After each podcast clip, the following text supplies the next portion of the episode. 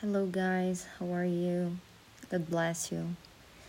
Um, it's a little weird to speak in English, but I was thinking about to read the Bible not only in Portuguese, but we are almost finished the the entire Bible, and that's a successful because it's a winning. We are winning.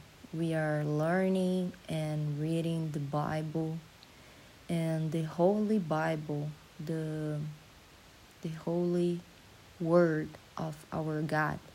So I was thinking about another languages and I was thinking about to start and I need to know um, what do you think about it?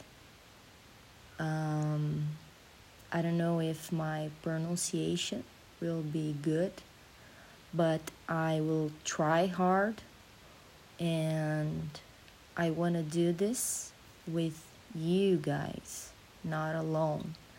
So I was thinking about it and please um, let me know if you want this in our email or on our Instagram, you are welcome to to send messages for me and please send messages for me because I will know that you want to listen the Bible in English, okay?